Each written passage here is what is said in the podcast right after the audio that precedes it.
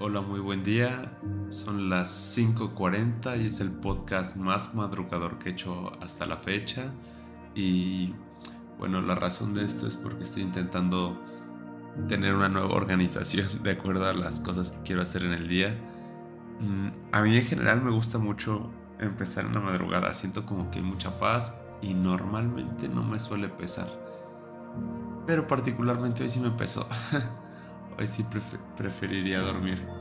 Y bueno, a ver si puedo echarme una siestita al rato. Las siestas me encantan, aunque es algo que casi nunca hago. Y últimamente, aunque quiera hacerlo, como que estoy más alerta y no. Nada más no, no llega. No llega ese sueñito, aunque esté cansado. Curiosamente, solamente si estoy afuera, o sea, si estoy como, por ejemplo, cuando saco a mi perrito Obama y me acompaña a tomar fotos o algo a veces nos quedamos quietos en, una parte de un pasto, un jardín, un parque. Él se acuesta y me empieza a dar así un sueño, como que no sé, me siento más en paz. Y, aquí en la casa me siento más alerta, aunque no hay algo del por qué debería estar más alerta. Pero bueno, un poco, aunque no tiene mucho contexto, hoy te quiero hablar de unas lecciones y reflexiones que he aprendido a través de, de la fotografía y que para mí ha sido muy bonito. La foto me ha gustado desde casi siempre, pero no la he practicado desde casi nunca. Me compré mi primera cámara hace unos... No recuerdo bien, pero yo creo que hace unos... Tal vez seis años, cinco años. Y curiosamente no la usé mucho. O sea, es una de las cosas que me puso muy feliz. Porque era en ese tiempo como como mi primer gasto, mi segundo gasto como muy, muy caro, ¿no? Que, que, que sí es, un dinero.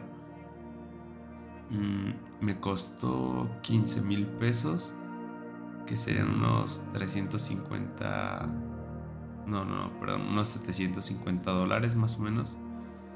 Y ahora sé que las cámaras son, o sea, en general, ¿no? Tienen un precio alto creo que es congruente a lo que, a lo que ofrecen, pero, pero o sea, en ese momento no ganaba mucho y era de, pues eso, fue la primera, la segunda cosa que denominé en mi, en mi perspectiva, en mi realidad, como algo muy caro. Pero aún así era algo que me hizo muy feliz. Y sí la usé, pero no tanto como, como hubiera pensado. Mm, no sé, por aquí soy razón. Me centré luego en otras cosas y demás. Y hasta hace poco ya la retomé. Le volví a agarrar como un gusto súper grande a la fotografía, también tomar video. Y la estuve usando así un montón. Y apenas me acabo de comprar otra cámara. Mi primera cámara fue una Nikon de 6500. No, perdón, de 5600. Los números al revés. Y ahorita me compré otra Nikon que se llama Z30. Curiosamente, esta Nikon más moderna y con otras especificaciones me costó creo que un poco más barato que, que esa. si fuera solo la cámara en sí, costaría igual un poco más barata. Entonces, esta ahorita he salido todos los días, todos los días y, y me ha gustado mucho. Específicamente ahora mismo me gusta mucho hacer fotos como de, de, de flora, fauna, foto de naturaleza sobre todo los animalitos, donde estoy tengo la fortuna de que hay un lago cerca, o sea, caminando, y vienen pájaros de distintas especies, garzas. Vi apenas por primera vez este, un águila, la vi muy lejos, ni, ni pensé que fuera un águila, al principio pensé que era una garza, pero cuando me, me di cuenta de sus alas y le empecé a tomar fotos, ya en la foto que no salió bien, eh, se puede apreciar que es más como una especie de, pues no sé si águila o un ave rapaz, pero, pero algo, tal vez un gavilán. Pero bueno, te quiero compartir estas lecciones que, que, fui, que aprendiendo, pero que también creo que aplican para otras cosas más allá de la fotografía y que puede ser de tu interés. Mm, algo que, que fui aprendiendo, y esto aplica muchísimo para esta foto de naturaleza, de vida salvaje y demás, es que todo tiene un ritmo. O sea, uno, uno puede como, ¿cómo lo diré? O sea, imagínate, las estaciones del año, eso es un ritmo. El clima, cómo cambia de la mañana a la tarde, es otro ritmo. Y nosotros, por ejemplo, como a veces estamos estudiando, luego trabajando, y luego no trabajar, no estudiar, ese es otro ritmo. O sea, si te pones a pensar en el día, en tu estado de ánimo y en lo que te rodea, todo tiene un ritmo para comer, para no comer, para dormir. Esos ritmos no podemos controlarlos, nos podemos adaptar a ellos y sobre todo cuando estamos entrando en ritmos de alguien más o de algo más. Podemos ver cómo nos integramos, podemos ver cómo nos impacta ese ritmo, pero no se puede controlar, es algo que escapa de ello. Pero el conocer esos ritmos nos permite seleccionar justo dónde y cómo nos vamos a integrar a ello. Mm, y en la fotografía pasa eso. Uno, en lo que estoy haciendo ahorita más, que es lo de vida salvaje, eh, uno tiene que conocer pues a qué horario, en qué horario los animales están más activos, mm, cuando ya no, ¿sabes? Todos esos horarios de alimentación para tratar de conseguir la foto que quieres. Entonces tú no vas a controlar que el animal venga a ti. O sea, de cierta manera a veces en, este tipo de foto se dice eso de, pues, ¿por qué no lo alimentas y ya, no? Y pues ya sabes a qué hora y todo y hasta dónde va a estar el animal. Pero eso justamente es algo que se ve como antiético.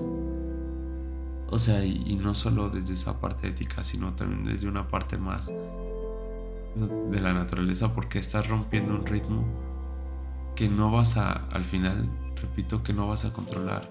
Y eso cambia comportamiento. Entonces, estás creando mm, un, desequilibrio donde no vas a poder controlarlo después. Entonces, eso luego llega, lleva al otro punto, que es cómo coexistir sin alterar. Entonces, si yo le quiero tomar foto a un animal, en cualquier tipo de fotografía casi hay una distancia óptima, ¿no? A veces no, si quieres retratar una cara, pues no vas a acercarte hasta el ojo pero en la mayoría de los casos lo que buscas es la cercanía. Vaya, cuando, cuando la cercanía no es, el, no es el problema, pues ya ves para alejarte, pero en la mayoría de los casos lo que va a costar más es acercarte más que alejarte. Entonces, si yo le quiero tomar fotos a algún animalito, por ejemplo un ratoncito, en cuanto yo me vaya acercando, tengo que ser sigiloso, de preferencia que ni me vea, ni me huela, ni me... nada. Pero aún si me ve o si no me ve, hay una distancia óptima en la de que el ratoncito me va a marcar a mí hasta donde puede seguir acercándote y hasta donde yo me voy a ir corriendo y, adiós foto. Entonces, eso se le llama coexistir sin alterar. Yo vengo, me uno a un entorno, que este entorno ya estamos ambos inmersos. Si yo llego a una casa, no voy a llegar a yo a poner reglas.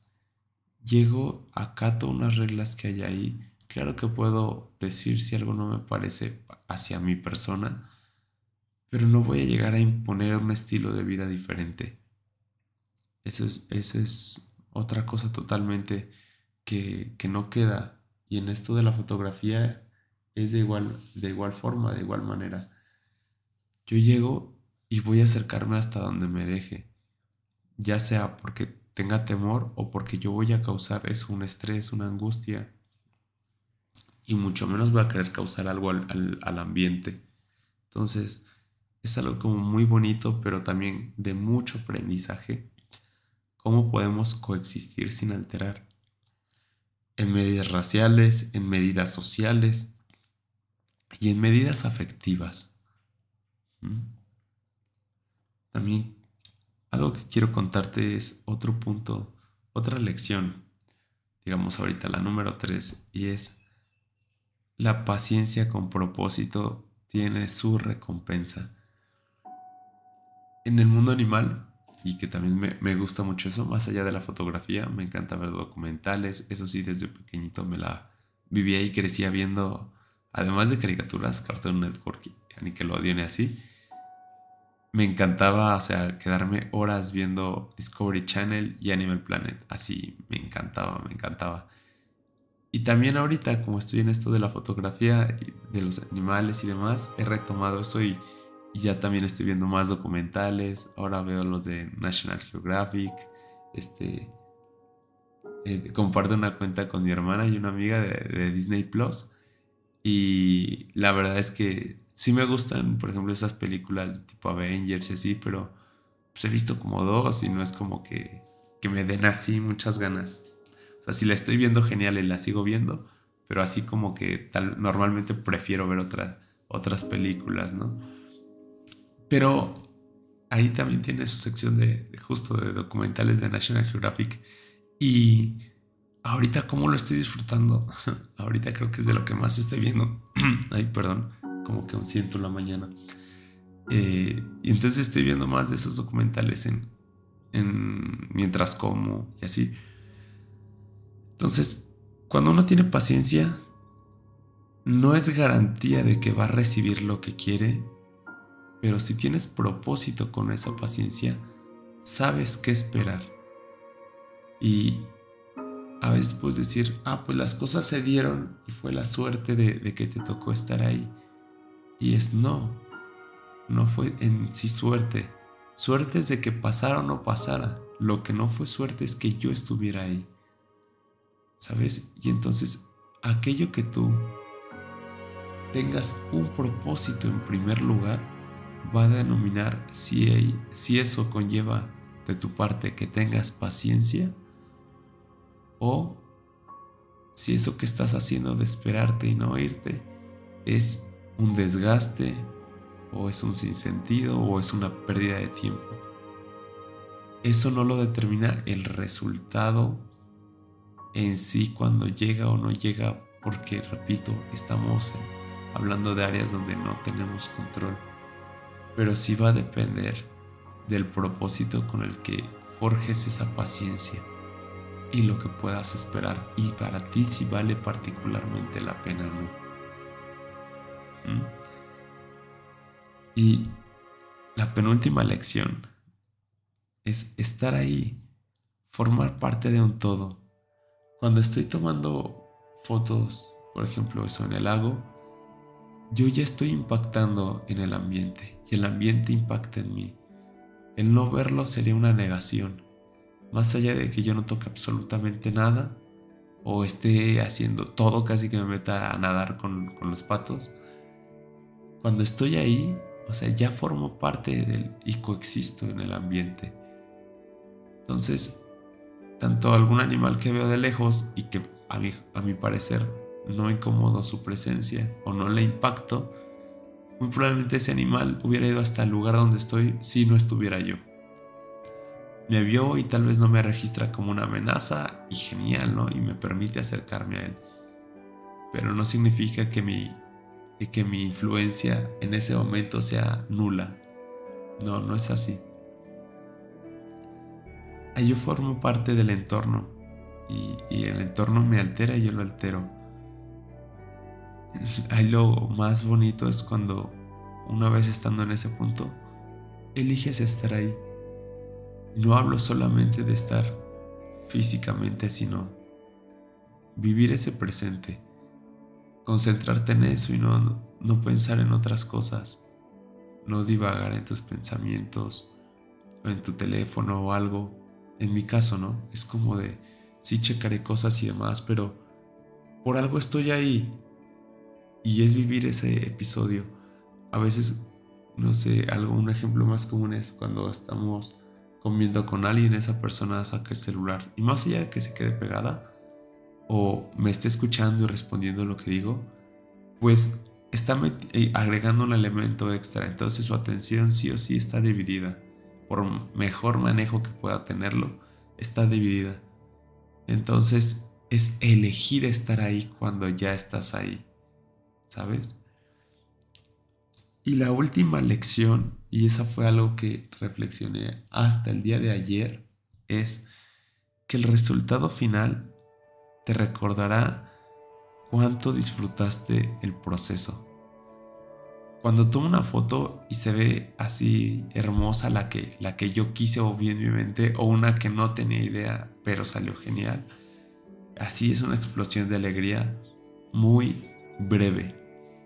Porque cada vez que vuelvo a ver esa foto, me va a recordar justo si tuve paciencia de estar esperando minutos, horas incluso para tomar esa foto, pues lo que estuve estudiando sobre composición y demás de cómo tomar la foto, o incluso si fue suerte me va a recordar, wow, quería otra, otra foto de otro animal, esto se apareció y fue como mi mejor foto en meses, ¿no? Pero te va a recordar el proceso, no es tanto el resultado final. Es, es, y aquí trato de aterrizarlo porque no, no lo tengo tan claro en mi cabeza y espero no, no cantinflear mucho, pero... O sea, puedes tener claro el resultado final, puedes tener claro que es un propósito y eso no le quita ningún valor.